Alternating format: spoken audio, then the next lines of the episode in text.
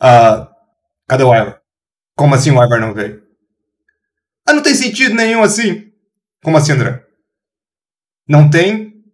Vai fazer introdução? Eu vou fazer introdução. Tá.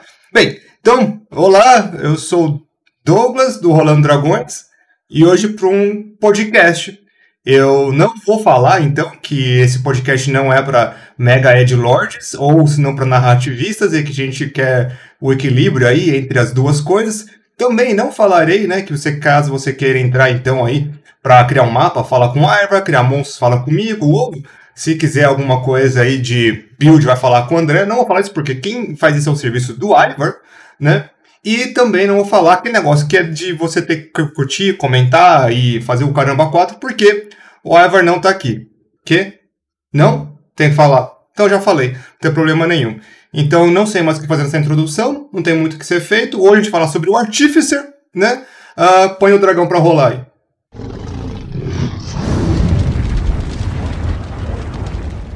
Mas agora no sério, então, meu povo. Uh, hoje, então, é o guia de classes do Artificer. Bem, Seguinte, tem umas coisas que a gente tem que falar sobre o Artificer que é bem legal. Para começar, então o Artificer, ele, diferentemente de todas as outras classes uh, oficiais, vamos chamar assim, veio então no Tasha's Cauldron of Everything. Ou seja, é uma classe que veio depois de todas as outras, tornando ela então meio que um limbo geral, porque tem muita gente que não considera ela ainda uma classe oficial eu tenho que dizer que para nós que do Rolando Dragões, tá livrado, é oficial, tá no uso, sem nenhum problema. Mas é uma coisa aí que muita gente fala, igual, por exemplo, Warforged, é só de Eberron e não pode usar, Caramba 4, mas não é discussão que nós queremos ter aqui. Também é uma classe bem odiada pelas pessoas devido a algum motivo que eu até hoje não descobri. Eu, eu pessoalmente curto muito a ideia. Eu também acho que é legal a ideia do Artificer, porque o Artificer e o Psionismo demonstram um, a ideia de design como foi invertida. Porque o Artificer ele saiu originalmente, então, como em um A, há muito tempo atrás, com uma subclasse de mago, enquanto o Psionico veio com uma classe completa. E eles inverteram de papéis. O Psionico, também vindo no Tasha, foi subdividido em várias subclasses. Para quem tiver curioso, veja então nosso podcast sobre os psionicos do Tasha, e o mago, que era um artificer, virou então uma classe somente dele, ganhando várias coisas interessantes. Então, é, o Tasha, de acho que todas as partes do Tasha, as subclasses e as ideias que eles trouxeram para mim foram as mais legais de todas. Então, pontos aí onde pontos têm que ser dados. E vamos lá. O Artificer, ele é meio que um fora da curva por ele, ele mexer com tecnologia. E muitas pessoas têm uma visão, eu diria, entre aspas, purista do mundo de D&D, que é um mundo sem, que é um mundo sem, é, sabe, não tem nenhum tipo de avanço. E os os artífices em alguns pontos podem entrar então entrando de cabeça contra essa ideia, né? Que porque vai criar magia tecnológica, ou tecnologia magia, alguma coisa do gênero. E muita gente não gosta, desgosta disso. Muitas pessoas até mesmo é, banem ou não fazem uso de armas de fogo dentro dos seus mundos. Não tô aqui para falar que, você, que as pessoas estão erradas, e sim que é uma questão de gosto e é compreensível. Eu tenho que dizer que, pessoalmente, deixo sem nenhum problema. Uh, depende também do período histórico que eu estou narrando o meu jogo, também não é assim, né? Uh, mas eu não tenho problema geralmente. Então, o que acontece? Para mim, o Artificer, ele não necessariamente. Ele sei que a ideia dele é trabalhar com tecnologia, mas ele tem tanta coisa de flavor, ele é uma classe que tem tanta coisa de flavor que dá para você fazer muita desculpa narrativa para ele, para ele funcionar, ainda que sem, que sem a, a parte da tecnologia em si. Né? Pode ser mais da parte de um ferreiro mesmo. Como tem outras ideias. Então, caso você tenha esse desgosto um tanto pelo Artificer, eu acho que você encarar ele como um ferreiro arcano, olha só que interessante, já pode deixar então um pouco menos essa parte da tecnologia. Eu pessoalmente amo essa parte da tecnologia, eu acho que combina muito bem na, no meu world building, também porque eu tenho muito, muita inspiração de Final Fantasy. Final Fantasy é doido para essa coisa de máquina com tecnologia e etc. Para quem sabe, então, no Hard and Dark eu coloquei um dos vilões principais, o vilão é, que foi responsável então pelo TPK da equipe, uh, na sua forma de batalha completa, usava uma Cybernetic Armor no meio do mundo medieval. Por quê? Porque eu quis, achei legal. E é isso. Na verdade, tinha uma grande desculpa por trás, tinha uma grande lore por detrás do Caramba 4, que os jogadores começaram a descobrir. Mas, por que, que tá tudo isso lá? A lore veio depois. A ideia principal é, eu quero colocar isso lá. O Artificer vem com essa ideia bem legal de mistura tecnologia com magia, com vários truquezinhos, e é uma classe aí que gera polêmica.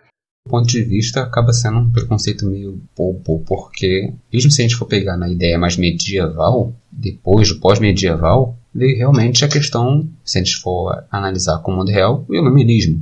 Então é quase que o propósito narrativo subsequente. O artífice veio logo após da época fantasia medieval e seria o próximo passo da evolução do cenário. Então fez até um sentido narrativo ele vir depois e o mundo ter que se acostumar com essas mudanças. Então tem como você encaixar na Forgotten Realms, tem como você encaixar em qualquer lugar. Você só vai dar um teor como mestre geralmente. O que eu faço muito é evitar algo muito futurista, evitar steampunk e fazer algo mais na vibe renascentista. Que aí sim a coisa já pega um pouco mais de pé no chão. Por exemplo, algo que eu fiz com um grupo em Fandelver. Vou ter que me segurar por questões narrativas e vai que alguém deles ouve isso, mas em geral tem lá uma besta pesada, eles sabem de qual que eu tô falando, em que ela é uma besta pesada que não usa corda, não usa virote, no lugar usa molas. E ela já foi dita como uma besta especial, digamos assim,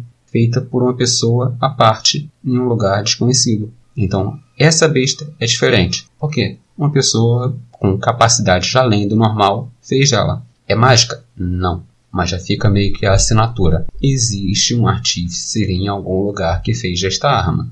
Então é realmente como se fosse um rifle, mas não usa pólvora. Usa molas no lugar para propulsão do virote. Então fica muito de como você quer encaixar. Mais do que o jogador quer na história dele, mestre tem sempre que lembrar. A história do jogador, as rolagens do jogador são pontos de vista do jogador. Não é que realmente algo aconteceu, e sim a visão dele dos fatos. A história do jogador não é sagrada, é somente o ponto de vista dele, como ele acreditou que seria. Se tal pessoa estava mentindo na história dele, tudo bem. Se o âmbito em que ele vivia não tinha conhecimento real de como era por trás das cortinas, tudo bem. Quem dita as regras do jogo é você. Ah, mas eu tenho aqui a proficiência com arma de fogo porque sou um hipopótamo do livro do Astral Guide, ou sou um artífice e aqui diz que eu tenho, que eu posso ter proficiência com arma de fogo. Lembrando que isso é uma característica opcional no artífice. Então o mestre pode vetar, deixa eu passar. Ah, porque minha arma de fogo ela usa tanto de pólvora. Aí ele está colocando pólvora e não vê que aquilo é basicamente um composto alquímico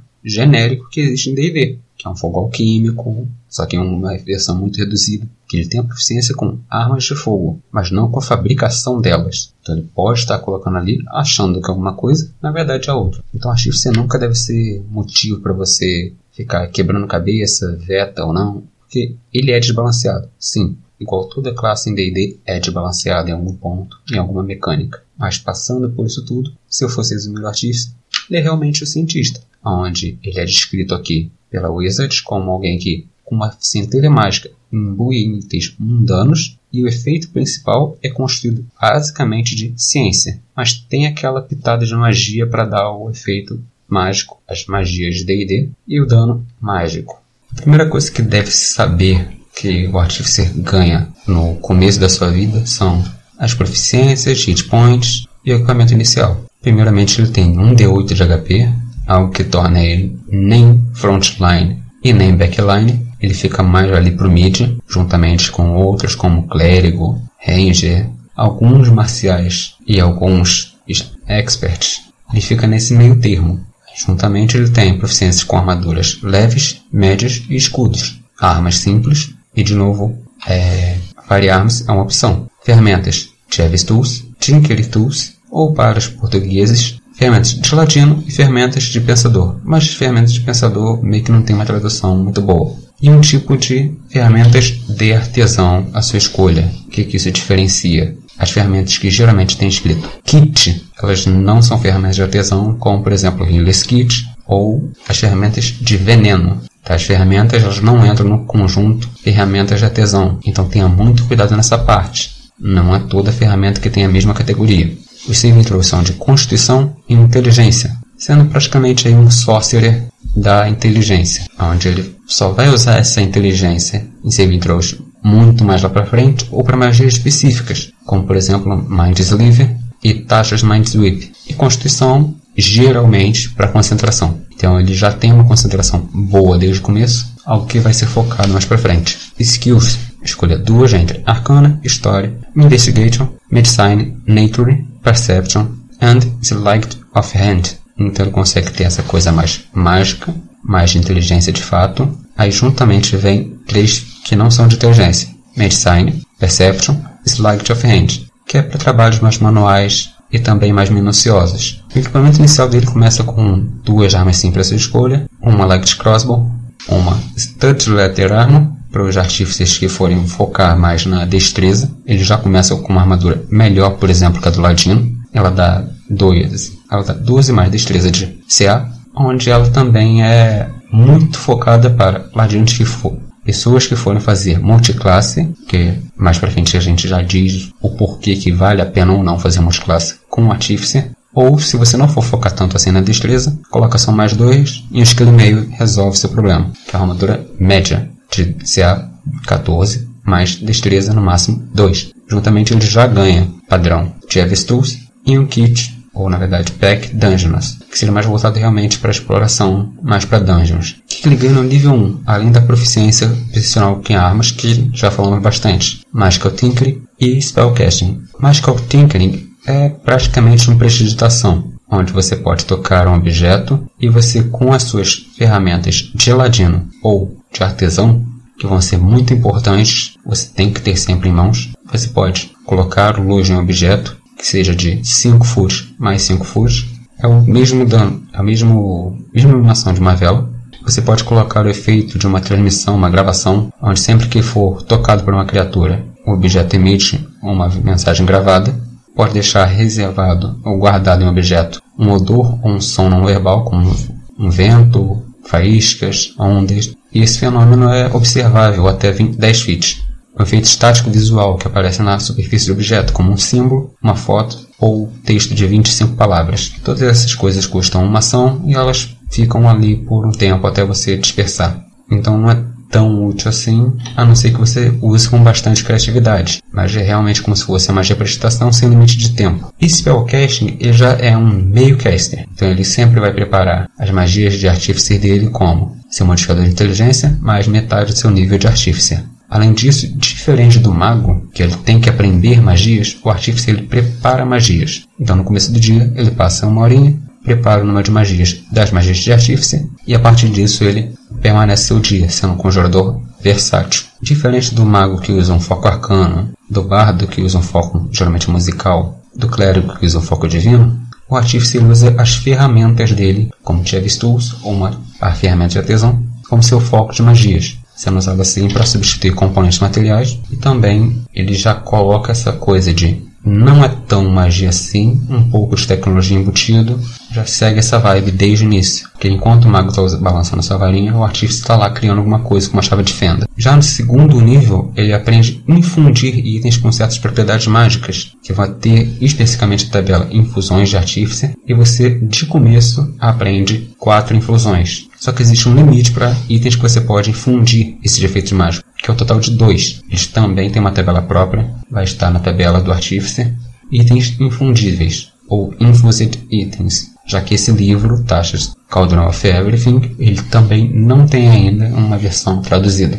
Então vamos referir aqui como Infusion Snow, Infused Items. Esses dois você vai ter números separados, mas eles vão de 4 até o máximo de 12 e 2 até o máximo de 6. Ao todo, o artífice ele pode ficar tendo sempre então uma reserva de infusões conhecidas e ele vai ter um número menor aí de infusões que ele pode aplicar nos itens durante seu descanso longo. Ele também vai ter a, o máximo de spells level que ele vai ter vai ser o quinto nível. Sendo assim, ele não é um conjurador tão potente e sim voltado realmente para o suporte. O nível 3 vai ter acesso à ferramenta certa para o serviço, onde ele usando sua ferramenta de artífice ou de artesão, ele pode criar outras ferramentas de artesão não importante, isso não significa que ele ganhe proficiência com essas ferramentas. Então você pode usar de outros artifícios ou até mesmo de subclasses, feats, outros meios em um jogo para você ter proficiência com uma ferramenta nova. Você pega então essa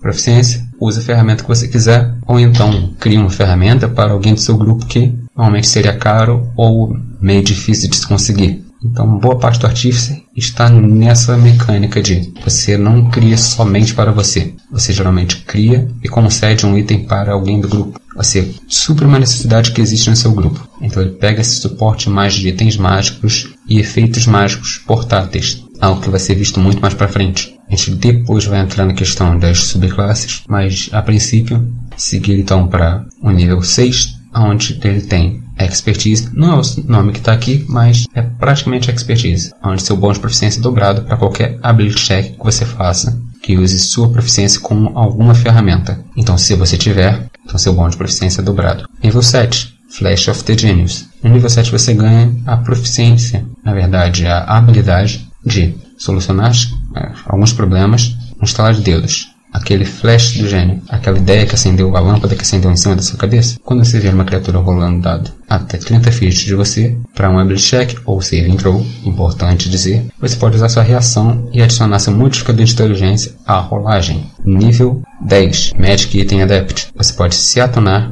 ou sintonizar com quatro itens mágicos de sua escolha, e você pode craftar criar um item mágico com raridade comum ou incomum, e você, ao invés de fazer isso no tempo normal, você toma um quarto do tempo normal e custa metade do dinheiro que deveria. Isso é bom para você criar, por exemplo, Scrolls e Potions numa velocidade de um oitavo em tempo normal. Porque se você pegar a tabela do livro do DM, por ser uma potion, ela já toma aí metade do tempo normal. Como é um artífice, você vai fazer isso em um quarto do tempo. Então ele pode fazer uma Greater Potion, que cura 4d4 mais 4, um tempo total de um quarto de uma semana. Depende aí de quanto você vai querer fazer em D&D, porque em Forgotten Realms, que eu me lembro, tem uma semana de 10 dias. Então, um quarto de uma semana de 10 dias ficaria aí aproximadamente 2 a 3 dias a menos. E metade do dinheiro, o que torna aí então uma poção que seria de 100 PO em 50 PO. Nível 11.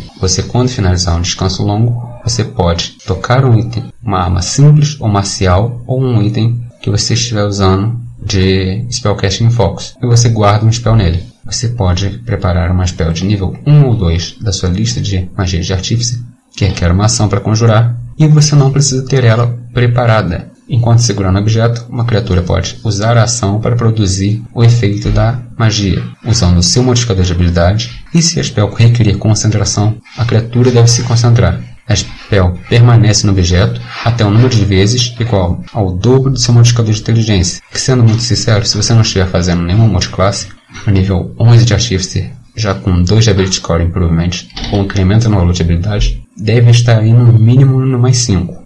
Então aí 10 usos. E você, ou até você usar esse feito de novo em um novo objeto. Então digamos que você coloque um spell Cure Wounds, nível 2, na espada ou na arma do bárbaro. Ele pode gastar sua ação para conjurar Cure Wounds em si mesmo, de forma que ele não pode usar sua concentração em fúria. Então, seria praticamente considerando o bárbaro com resistência a todos os danos, bárbaro totêmico, ou bárbaro com resistência a danos físicos. Em rage ele fica com o dobro do HP, os termos práticos de D&D, fazendo assim parecer uma spell de quarto nível. Então tem como fazer muita coisa com isso, principalmente com quem normalmente não conseguiria usar magias. Magic Item Savant, nível 14. Você pode se com 5 itens mágicos de uma vez. Você ignora qualquer requerimento de classe, raça, spell ou nível para se acionar com item mágico. Importante dizer, aqui ele não cita alinhamento. Então itens mágicos, como por exemplo mão de Vecna, onde você se atona e seu alinhamento muda, isso não tem nenhum efeito. Então não crie aí algum problema com o seu mestre de ah, eu ignoro os requerimentos. Então, para mim, esse item aqui, ele não vai mudar meu alinhamento. Ou tal item, ele precisa que eu seja leal e mal. Posso ficar com ele? Não. Nível 18, você pode selecionar até 6 itens mágicos de uma vez. Nível 20, você ganha mais um de bônus para todos os saving throws por item mágico que você estiver atunado, que neste momento é um total de 6. Então, para magias de concentração, por exemplo, você já deve estar no mais 5 de, de constituição também. Tendo a proficiência, você fica com um total de mais 11, mais 6 por item mágico. Então, mais 17. Igualmente para bônus de inteligência. E os outros, mais 6 para cada um deles, mesmo que você não tenha proficiência. Ou ter zerado, que eu acho meio difícil, mas você tem aí mais 6 só de item mágico. E se você for reduzido a 0 de HP, mas não morto imediatamente, você pode usar sua reação para finalizar uma de suas infusões, total de neste nível. O total de infusões preparadas que você pode ter, lembrando de novo, é 6. Então você pode encerrar uma dessas difusões, causando você, causando você ficar a 1 de HP ao invés de 0. Então você ganha uma sobrevida muito importante que te torna bom para frontline, mesmo nos níveis avançados. Iron Man, quer dizer, Armorer. Uh, só pra deixar claro, tentei imitar a voz do Ozzy em algum momento na minha cabeça, mas não deu certo. Então, perderam a piada do Ozzy Ozzy. Ha! Mas, uh, esse aqui eu acho que é realmente... Eu lembro de quando lançou essa subclasse aí no Tasha, nós conseguimos ver aí milhares e milhares de memes do pessoal colocando então que finalmente conseguiriam jogar com o Homem de Ferro, né? E essa subclasse do Armorer foi realmente o que deu essa ideia. Olha, Uh, tem que me convencer muito pessoal da Wizards que não foi essa total inspiração que eles tiveram aí para essa subclasse do Armor. Ele traz aí com ele vários pedaços de armadura do qual o, uh, o Artificer consegue então colocar magias. E ele tem muita coisa que fala, hum, eu acho que eu já vi esse efeito antes, né? Lembrando que na época que foi lançado, o Iron Man estava ainda mais em alta, eu diria, né, do que hoje em dia. Hoje em dia tem ainda bastante fãs do Homem de Ferro tal, mas no geral, naquela época, devido aos filmes da Marvel, estava ainda mais em alta do que agora. E é bem interessante essa ideia do, do Artificer, então, que coloca toda a sua paixão, a sua inteligência e o seu, a sua profissão, por assim dizer, né, sua magia dentro de uma armadura. É assim, eu tenho que dizer que de muitos dos Artificer, para mim, este é o mais lógico. Mas é uma questão de lógica minha, não lógica do universo, tá? Porque a armadura é uma coisa extremamente importante. Você não ter uma arma, não ter a agressão, né? É uma coisa tipo, tá, não tem uma arma, mas a armadura faz sobreviver. Enquanto o Armor ele consegue então é, armificar a armadura dele, então tendo benefício tanto da defesa quanto do ataque. Assim, é, em questão de Shunzu, não, Shunzu fala, é, caramba, esse cara assim sabe o que é a arte da guerra. Tirando todas as diferenças possíveis do Homem de Ferro, isso aqui realmente, literalmente, a pessoa que ela quer ter uma armadura boa e ao mesmo tempo ela quer manter um ataque mais decente para os comboios de plantão, sem investir muito. Quem vai pegar isso aqui, ele vai investir só em inteligência, constituição e vai conseguir dar um dano com armas bom ainda assim. Que a própria armadura vai ter as armas e elas são mágicas. Então, vai ter lançador de foguete, vai ter punho eletrizante, tudo que um bom admirador de sci-fi vai querer fazer. Me surpreende, na verdade, o Douglas não ter falado na breve historinha dele sobre Radiant Dark, sobre as influências de Fallout dele aqui. Então, para mim, isso aqui é Fallout puro. É uma pole de arma completa. Literalmente. Porque aí a gente vai ver mais pra frente um detalhismo de como ele funciona. E você pode colocar separadamente infusões nessa arma infusões elas têm a restrição que você não pode ficar colocando mais de uma infusão no mesmo objeto, ou uma infusão em dois objetos diferentes. Aqui você vai poder destacar uns 4 a 5 infusões na mesma armadura. Então isso é algo que a gente vai ver mais na discriminação, peça por peça, elmo por elmo, da armadura do Armory. Esse aqui é um daqueles casos onde a classe ia para um lado, ele tinha lá essa armadura média, e conseguia ficar na midline mas agora não. Agora ele tem proficiência com armadura pesada, ganha proficiência com ferramenta de ferreiro. Se você já tiver, você pode trocar por outra ferramenta de tesão aí, só para chegar já com mais uma ferramenta. Então aqui ele já passou totalmente para frontline. Então você tem aqui Tools of the Trade. Sempre que você, você chegou no nível 3, pegou essa subclasse, tem essa proficiência com armadura pesada e um ferramentas de ferreiro. Armory Spells. Então, como eu disse que ele tem o mesmo sistema aí do clérigo, ele tem as magias que ele prepara e tem as magias que estão sempre preparadas. Entre elas, mísseis mágicos, Thunder Wave, Mirror's Maze, Shatter, Hypnotic Pattern, Lightning Bolt, Fire Shield, Greater Invisibility, Pass Wall ou Of the Force. Então essas spells estão aí na lista de Armored Spells. Quem puder depois pega, dê um jeito de pegar o material do Tacho. Especificamente esse,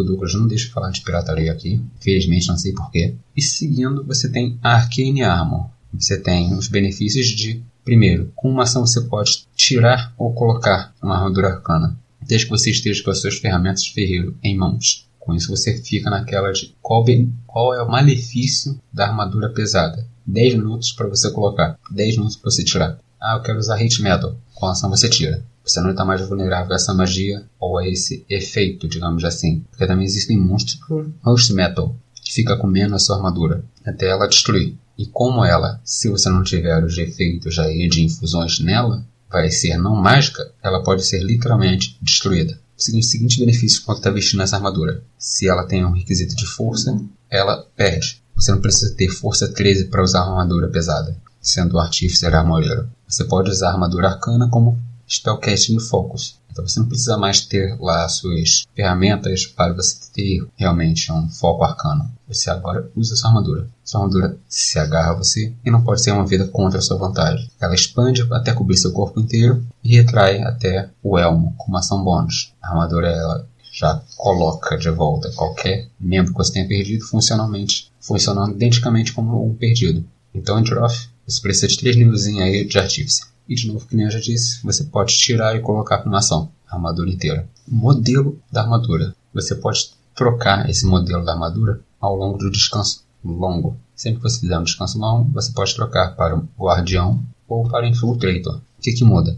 O Guardião ele vai mais para o frontline, de fato, onde você pega a armadura e ela tem manoplas, que dão, são armas simples, que dão 1d8 de dano trovejante no acerto. Uma criatura acertada pela Gauntlet tem desvantagem em ataque rolls contra outros alvos que não sejam você, até o próximo turno. Armadura emite, tá aqui como uma descrição que a armadura emite um pulso distrativo quando ataca alguém. E ela também tem Defensive Shield. Com uma ação bônus você ganha temporariamente HP. Você ganha HP temporário igual a seu nível nessa classe, trocando qualquer HP temporário que você já tenha. Você perde esses HP, você perde esse HP temporário quando você tira a armadura. Você pode usar essa ação bônus número de vezes igual ao seu bônus de proficiência e recupera todos ao final de descanso longo. Infiltrator. Lightning Launcher. Você tem nódulos de gema que aparecem no fundo da sua armadura ou peito que contam com armas simples ranged, com uma range normal de 90 feet e uma long range de 300 feet e dá 1d6 de dano elétrico por acerto uma vez cada turno dos turnos que você acertar uma criatura com isso, você pode dar um D6 de dano provejante, um D6 de dano elétrico extra no alvo. Pilot Steps, seu deslocamento aumenta em 5 feet. E Dumpling Field, você tem vantagem em Stealth Checks, se a armadura impõe desvantagem nas suas rolagens de destreza Stealth. Nesse caso, ela cancela a vantagem com a desvantagem. Como disse que essa armadura já abandonou de vez completamente a midline, Nível 5 você consegue Extra Attack, que é algo completamente estranho se você for realmente um Spellcaster, mas tem que lembrar que o próprio. Tem que lembrar que o próprio Artífice ele é só meio Spellcaster, então ele está como se fosse o paladino da inteligência. Nível 9 você ganha armaduras você ganha Armor Modifications. Você aprende a colocar mais infusões de artífice na sua armadura. Então a armadura agora conta com itens separados para infusão de itens, como o peito, as botas, o elmo a armadura e a especial arma da armadura, seja rocket ou seja gemas. Então, você tem essas, sim, essas quatro partes onde você pode colocar aí quatro infusões diferentes. Mas isso entra de novo na regra de infusão de item, onde você não pode ficar repetindo a mesma infusão, que você não pode repetir o mesmo item. Então, se você pegar e colocar a magia, se você pegar a infusão de aumentar a CA, essa infusão só vai poder ser feita em um deles. O outro vai ter que ser uma outra infusão, e assim por diante. Nível 15. Perfect Armor. Aqui você ganha também benefícios da sua armadura arcana em dois tipos de modos. Como foi dito antes, existe o Guardian e Infiltrator. Aqui eles expandem, só que sinceramente não de forma igual. Guardian, quando uma criatura huge ou menor termina até 30 feet de você, você pode usar sua reação para forçar um serviço de força contra seu spell DC. Em um teste falha, a criatura é puxada até 25 feet de você em um espaço desocupado. Se chegar até 5 feet de você, você consegue fazer um Melee Weapon Attack como parte da sua reação. Isso já trigando Thunder Gauntlets, que vai dar aí um D8, então seria quase como se fosse um ADO Ranged. E Infiltrator, se uma criatura que tome dano elétrico de seu Lightning Launcher, ela brilha com uma luz mágica de forma que ela tem desvantagem no ataque contra você e você tem uma, e qualquer criatura tem a vantagem no ataque contra ela até o próximo turno. Adicionalmente, se alguém acertar ela durante esse tempo, ela toma um dano extra de 1d6 elétrico. Dessa forma, o próprio Infiltrator ele é melhor em níveis iniciais, de forma que você pode pegar uma armadura pesada e ter vantagem em testes de.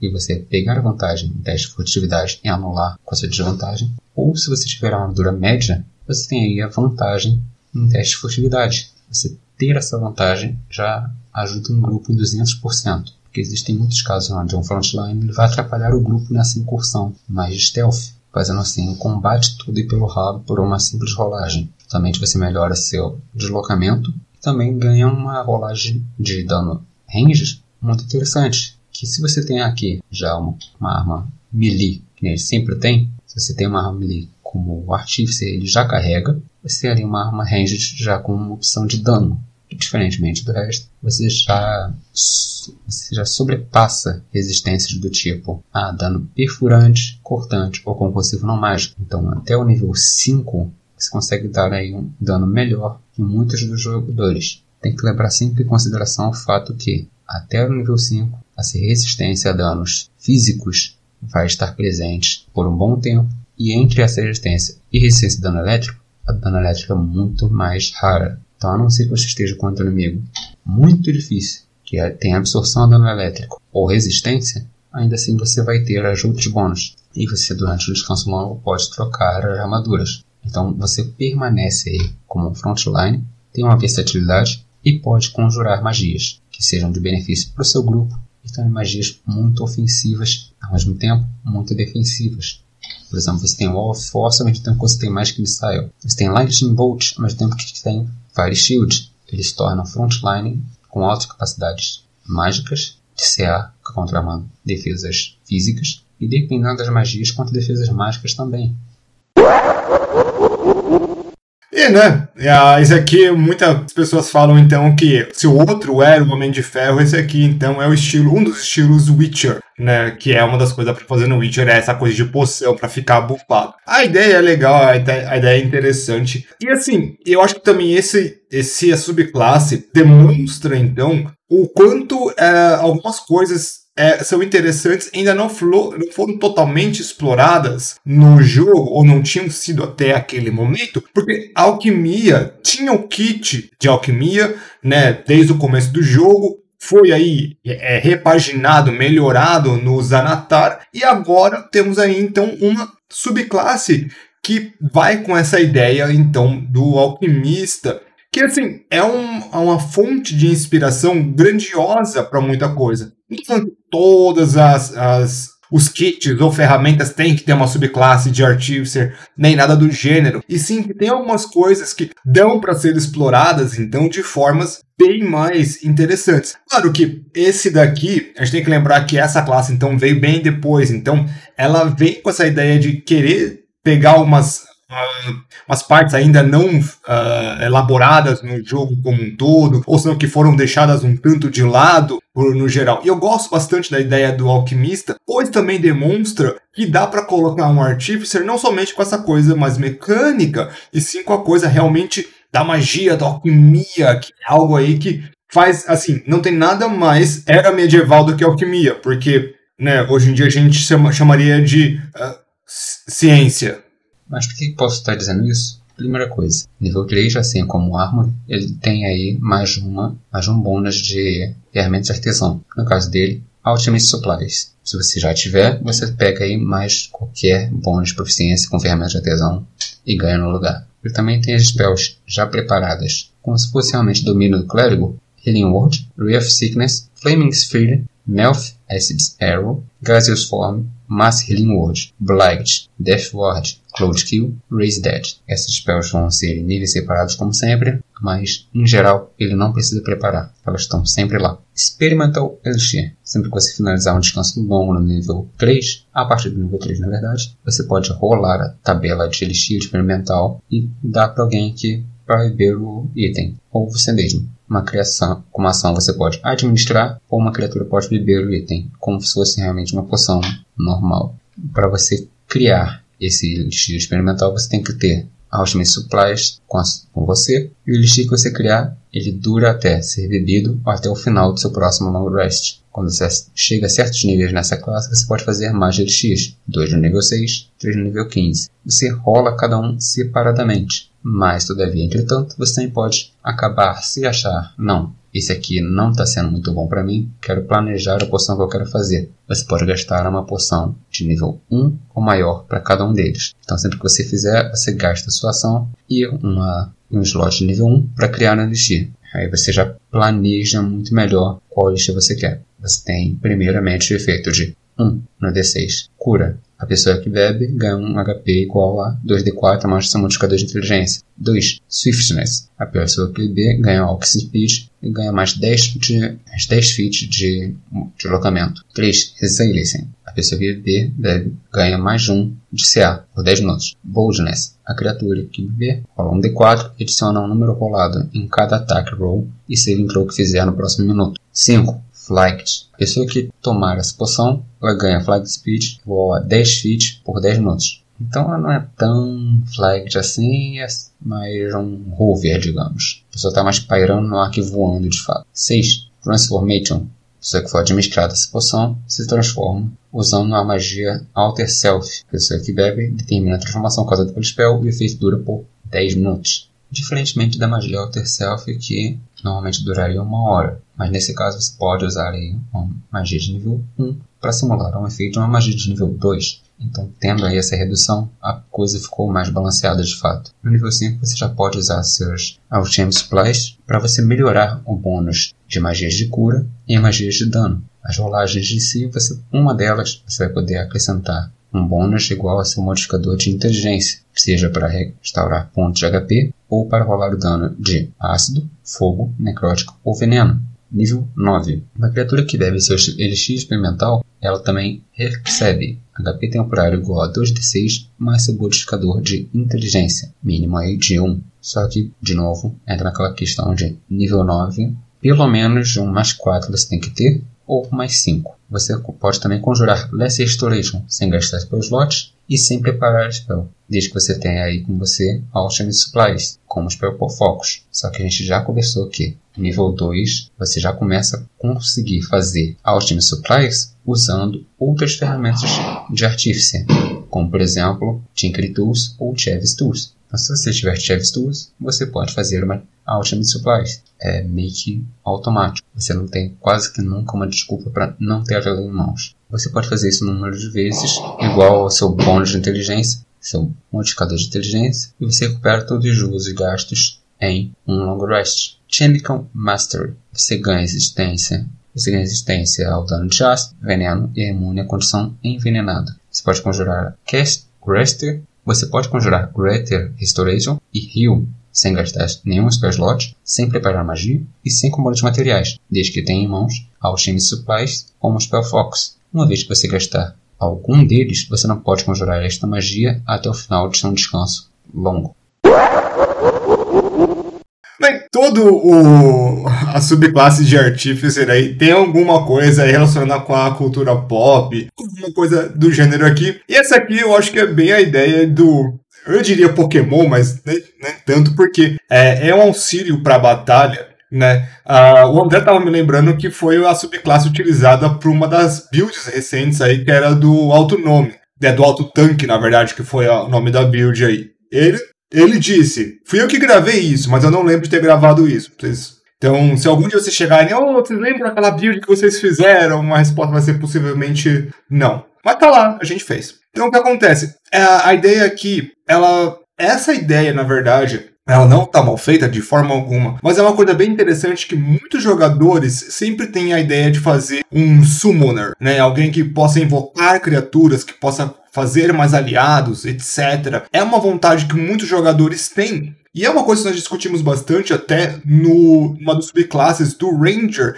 que veio no FISBA, que eu digo que não é muito a minha vibe, mas também nada contra quem vai querer fazer esse tipo de coisa. E esse foi um dos bons exemplos que nós tivemos aí pré uh, né, o FISBA com essa, essa classe. Então eu acho bem interessante porque ela veio aí com essa ideia e o, o do dragão, né, do Ranger, veio na mesma vibe. Então eles são paralelos um com o outro. A diferença é que o, Artificer, né? Esse aqui é meu bebê, minha menina dos olhos, meu artífice favorito. É simplesmente intancável, literalmente, já que ele ganha proficiência com armas marciais. Se você atacar uma arma mágica, você pode usar inteligência no lugar de força ou destreza. Então você já começa a ficar mais econômico tendo que investir somente em inteligência e ter magias mais ofensivas e defensivas com bom de inteligência sempre lá no talão. Você só precisa investir em Constituição e Inteligência. No máximo ter aí mais dois de destreza para armadura média. E ele, com isso tudo, tem o petzinho, o cachorro, só que é um cachorro para gente que é alérgico. Para japoneses que não pode ter animal no apartamento, é um cachorro mecânico. Só que eu falo cachorro só zoando realmente por questões de você ganha um companion de metal construto. E, sinceramente, eu na verdade usaria talvez um gato, só para ele ser leal ao mal. Mas você ganha aí um né, companion de metal que te acompanha na luta da linha de frente e realmente ele faz um suporte para o grupo enquanto você está ocupado batendo e tancando. Diferentemente do Armory, você não ganha proficiência com armaduras pesadas, mas também ganha Smith Tools. Então você fica lá no meio termo. Não tem tanto poder de defesa como o Armory, mas tem um poder de ataque bruto considerável. Porque você pega essa inteligência em artes marciais, juntamente com seu companion que também ataca e ganha um turno extra, ganhando na economia de turnos, você já faz uma diferença considerável no campo de batalha. E é isso que a gente vai ver daqui para frente. Como foi dito no nível 3, ele já ganha proficiência com os Smith Tools, mesmo esquema dos outros dois. Ele também tem as magias Heroísmo, Shield, Blended Smite, Warding Bond, Aura of Vitality, Conjure Barriers, Conjure Barriers, Aura of Purity, Fire Shield, Banishing Smite, Masculine Wounds. Ao mesmo tempo, nível 3, ele ganha proficiência com armas marciais, e sempre que você atacar com uma, uma mágica, coisa que já está disponível aí no nível 2 com as infusões de artífice, você usa seu bônus de inteligência no lugar de força ou destreza para ataque e dano. No nível 3 também você ganha aí um companheiro fiel chamado Steel Defender. Combate ele compartilha essa iniciativa, mas toma as ações imediatamente após as suas. Ele só pode usar a reação. Como padrão, ele só fica usando a ação de dodge. Então ele sozinho faz essas ações, enquanto você estiver ao lado dele e, e consciente. Quando você não, se você está incapacitado, o Defender pode tomar qualquer ação à sua escolha, não somente Dodge. Ele também é curado pela Spell Magic em 2d6 de HP. E, se ele tiver morrido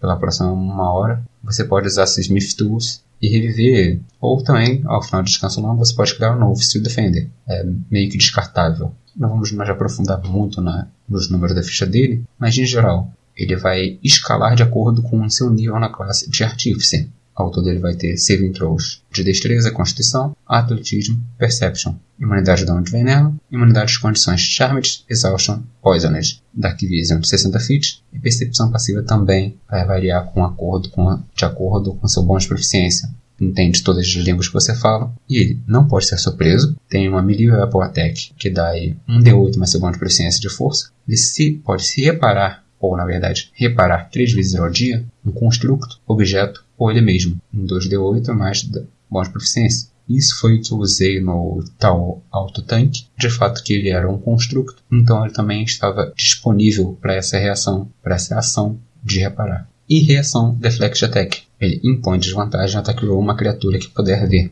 que estiver a 5 feet dele, desde que o ataque roll seja outro senão ele mesmo. Então ele foi feito para ficar do lado do criador de forma que ele fique sempre usando reação para dar desvantagem em ataques contra você. Então, uma vez por turno, um ataque aí vai ter desvantagem. Nível 5, Extra Attack, mesma situação do Armory, onde ele vai mais para uma linha de frente. Nível 9, Arcane Jolt. Quando você, em dessas duas situações, quando você acertar com uma arma mágica ou Steel Defender acertar um alvo, você pode canalizar a energia mágica do ataque para criar um dos seguintes efeitos. O alvo toma 2D, 2d6 de dano de força ou se escolhe uma criatura ou objeto que puder ver a 30 feet e solta uma energia curativa de 2d6 neste alvo. Você pode usar essa energia um número de vezes igual ao seu bônus, ao seu bônus de inteligência, mínimo uma vez, mas você não pode fazer isso mais de uma vez por turno. Você recupera todos os usos em long rest. Nível 15, o seu defender é bufado e ele ganha um extra dano, dano extra e cura do Arcane Jolt igual a 4d6 e os que defendem ganham mais 2 na CA.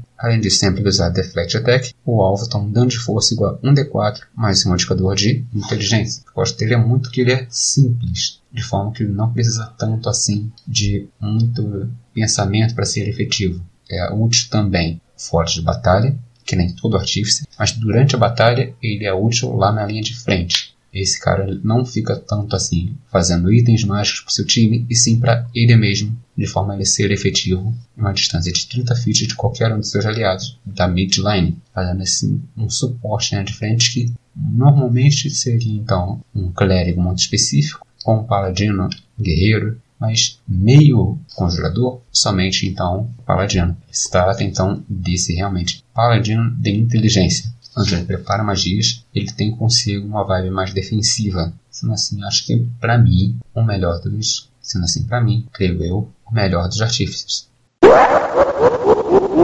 E né, nos encontramos aqui, então, no momento, mais um momento que o Arvar é extremamente necessário e essencial. Mas fazer o que, né? É o que tem para hoje. Então, quem vai fazer o cálculo hoje é o André. Vou começar então comigo aí para falar sobre o Artificer, sobre quais são as notas que nós daríamos então pro Artificer. Lembrando que aqui então é a nossa opinião referente à ideia geral da classe, tá? Então a gente vai dar nossa opinião conforme que foi apresentado, conforme as subclasses, o que nós achamos, nosso gosto, uh, é, tentamos deixar de fora. É mais a parte realmente objetiva do negócio. Beleza? Maravilha. Então vamos lá. Começar com lore. É assim, lore, infelizmente, é uma questão de. Você vai aceitar esse tipo de coisa no seu mundo? Sem brincadeira, se você não aceita esse tipo de coisa no seu mundo, a lore para você pode ser desastrosa. Para quem curte, já gosta de viajar um pouco mais na batatinha com essa coisa de mecanoides, com essa coisa de ter tecnologia, armas de fogo ou alquimia no geral,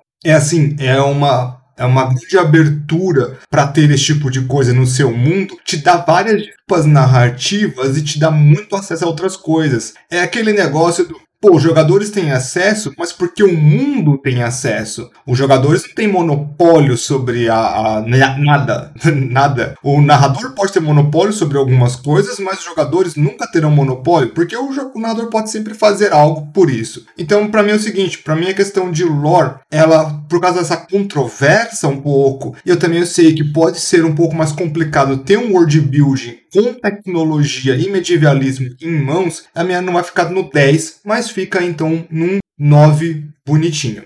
Questão de poder. Seguinte, ele é forte, ele é um meio caster, né? Então ele tem metade do potencial total mágico já vistos em classes como mago, feiticeiro, né? Então ele chega na metadezinha. E metadezinha nem sempre é tão interessante. Ele tem subclasses extremamente diversas, né? Mas que no questão de poder é aquele negócio, ele vai ter uma vibe para mim um tanto Arlock, por causa dessa diversidade tanto. Por que que acontece com ele? Ele dá pra você errar, não dá, dá pra você errar feio, mas dá pra você errar um tanto no que você tá fazendo. Depende, uh, dependendo do seu, da sua vibe com o jogo. Então na questão aí de poder, bruto, eu tenho que ficar então com um 7. É bom, é útil, mas não tem essa coisa de boom, expansão mega. Utilidade, olha, ele tem acesso a muita ferramenta, ele é o cara da utilidade, uh, só que assim, vamos pensar em outros utilitários que tiveram mega notas aqui, utilidade para mim, que são rogues, e clérigos e druidas, devido à sua vastidão mágica e o, né, o rogue, porque ele é o especialista original, então eu acho que ele merece aí o 10 para mim ele chega próximo o suficiente deles, mas bate na trave. Então para mim ele vai ficar aí com 9 total. E, uh, interessante, multiclasse. Uh, multiclasse é uma coisa que o André falou um pouquinho durante o podcast, a gente não falou nada, mas é, a gente explica aqui no Dragões que Artificer é a classe perfeita para você fazer uma multiclasse. Ainda que o Artificer tenha um status principal de inteligência, que é geralmente status um tanto bambo, que a única outra classe que usa inteligência como atributo base seja o mago, né? O atributo 13, para ter a multiclasse em alguma outra coisa, não é tão inútil. Por que acontece? O Artificer tem vários poderizinhos, várias coisas utilitárias. Depois você pega o Armor, ele põe num Fighter, pô, você pode ter perdido um pouco, mas você vai ganhar tanta coisa mágica, mas tanta coisa mágica pro seu fighter, que valeu a pena você perder nível com isso. Entendeu? E aí você pode seguir 17 níveis de fighter, 3 níveis de Artificer, ao contrário, ao contrário do 3 em de Fighter. Dá para você encaixar muita coisa. O Infusion do, do item deles é muito útil. Dá pra você combinar para fazer com bastante ferramenta, com bastante magia. Ter aquela habilidade interessante que você vai conseguir colocar muita coisa em cima. Olha, sem brincadeira, a quantidade de coisas que falo. Nossa, essa habilidade é muito legal em feiticeiro. Ou, nossa, essa habilidade seria legal no mago, no guerreiro, no clérigo. Caramba, quatro. As quantidades são absurdas. Então, assim, multiclasse é 10.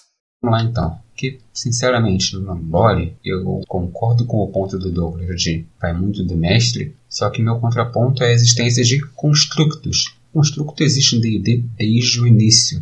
Então não é falta de oportunidade, ah, tecnologia é isso, tecnologia é aquilo. Cara, construto é basicamente a mesma coisa. Eles têm uma dimensão própria, um reino próprio, só que os módulos eles são mais simplistas, ok? Não existem só módulos D&D, não existem construtos só dessa dimensão. Aí a gente vai entrar em outro podcast para talvez explicar um pouco o multiverso em D&D, mas por enquanto, bora colocar. Existe um lugar que você pode enfiar isso aí tudo como desculpa narrativa. Então também não existe nem muito trabalho do mestre. Se o mestre quiser fazer um trabalho um pouco mais preguiçoso porque ele não quer dar tanta atenção a isso no mundo dele, dá. Então para mim não tem tanto essa de, olha, não quero trabalhar com isso. Direito seu. Ninguém pode te obrigar a não traba a trabalhar com isso. Nenhum jogador, nenhum mestre. Já disse milhares de vezes, não existe polícia da Wizard, mas existe sim lore suficiente para isso. Desde que existe uma, um tipo de criatura inteiro voltado a constructo, então dá muito bem para ter a pessoa que cria esse constructo, constructos, que ao mesmo tempo eles são mágicos, mas nem só mágicos. Também exige aí um trabalho de construção adequado, uma perícia envolvida. Então, existem os criadores dos constructos, tem que sempre lembrar isso. Então, para mim, em lore, a gente tirou já esse ponto, eu já creio naquilo tudo que o Douglas disse, tirando a parte de não existe essa restrição, que D&D é um mundo medieval, fantástico. Se você pessoa, se a pessoa estiver pensando em, olha, mas não gosto de futurismo, arma de fogo, beleza, aí é futurismo, arma de fogo. Da mesma forma que existe a tecnologia como futurista, também você pode pensar na magia como futurista, porque existe também o mago temporal. Então, pessoa que prevê o futuro pega lá uma coisa do futuro e fala: ah, não, porque existe tal coisa em tal tempo, tal. Entendeu o que é essa questão de futuro? Você vai envolver muito mais de cenário que é possível a todos os jogadores quebrar essa parede? A diferença é: o artífice explorou esta, digamos assim, brecha na Matrix de forma que ele tem mais liberdade para isso. Mais liberdade para isso significa que a lore dele está num nível completamente diferente dos outros, a ponto que ele veio até mesmo de outro universo e estamos num D&D pós-Astral Guide. Ah, mas Ebion, cara, Ebion, está conectado, está logo ali. Existe o mundo astral agora, explorado em Astral Guide. Não tão bem explorado, já falamos sobre isso no outro podcast, mas existe essa brecha narrativa gigante para ser trabalhado, mesmo que ele venha de fora do seu mundo. Ah, beleza, no seu mundo você tinha proficiência com arma de fogo, mas nesse mundo não tem. Astrogate já deu a carta branca para você poder colocar isso. Então, para mim, Lore, indiscutivelmente, 10. Poder. Estava dizendo aqui com Douglas fora de tela, digamos assim, mas o Artífice em si, ele não acumula muito poder próprio. O que ele tem é itens mágicos que ele pode criar, ele tem, até certo ponto, uma facilidade de criar itens fracos, de dia comum ou incomum. Itens lendários ele vai querer ao mesmo tempo, itens artefatos, a gente nem entra nessa questão. Então, itens comuns e incomuns, ele tem uma facilidade enorme para criar. Então, ele pode fazer muito do poder dele depender desses itens. E essa é a jogada que ele faz, não sendo possível assim mensurar uma tabela nesse ponto, porque todo artífice vai ser diferente, vai ter oportunidades de materiais diferentes para trabalhar. Então, estou desconsiderando o fato de ele poder acumular itens mágicos e vendas passivas por si. Vendas passivas por si, o artífice alquimista não é tão poderoso assim. O artífice armoleiro não é tão poderoso assim. E o artífice artilheiro ele nem entrou aqui, mas ele é uma coisa muito mais tiro arcano, coisa que o feiticeiro em si ele já é. Então ficou naquela coisa de falta de mecânica própria, ele pode criar um canhão. Salve se aqui a menção honrosa, mas ele cria um canhão e quebra um pouquinho da balança, mas ele seria mais poderoso ainda que os outros dois anteriormente citados. Sendo então o artífice Smith o mais próximo realmente de um poder bom, ficamos aí com um quarto, dois quartos aceitável. Chegando então de 10, 5. Só que, de novo, a questão de magias, por mais que eu queira, itens mágicos, eles quebram o jogo, eles são o que diferencia o artífice do guerreiro. O guerreiro faz dar dano integral dele com uma arma mais um, seja num zumbi, seja no esqueleto, seja no Ambolef. Teve resistência a dano não mágico, tirou isso com uma mais um, aí é dano integral. Então, em termos mágicos, eu vou dar um bônus de 2 nisso aqui e colocar 7, fim de papo. Utilidade. Ele é útil em suas passivas, em seu spellcasting, que é bastante versátil, e ganha também, dependendo da sua subclasse, uma lista de magias pré-preparadas que vai de acordo com o objetivo da subclasse, além de que todo o poder que ele perdeu, porque ele dependia muito do grupo, ele ganhou utilidade e colocou então esse poder que lhe falta na mão do grupo. Literalmente no caso do Artífice e suas invocações. Spell Story Item, Flash of Genius. Então, para mim, utilidade 10. Multiclasse. O problema da multiclasse dele é que não ganha tanta coisa assim em multiclasse, não ganha proficiência e ganha uma proficiência, como todo multiclasse decente, ao mesmo tempo que ele tem esse requisito de inteligência. Como Douglas disse, é um, é, uma, é um status meio raro, mas ao mesmo tempo ele não é tão custoso assim. Só que você, quando pega e faz uma multiclasse com 13 inteligência, você limita muito as suas opções. Você pega menos magia, seu bônus é insuficiente para realmente fazer uma spell de ataque ou uma spell de controle, porque a o bônus de ataque vai ser muito baixo, voltado apenas para buffs, buffs de si mesmo. Ok, para isso ele é muito bom. Se você for uma subclasse, se você for uma multiclasse fraca. Então, tendo visto isso, eu creio que ele como multiclasse não compensa você dar tantos níveis assim,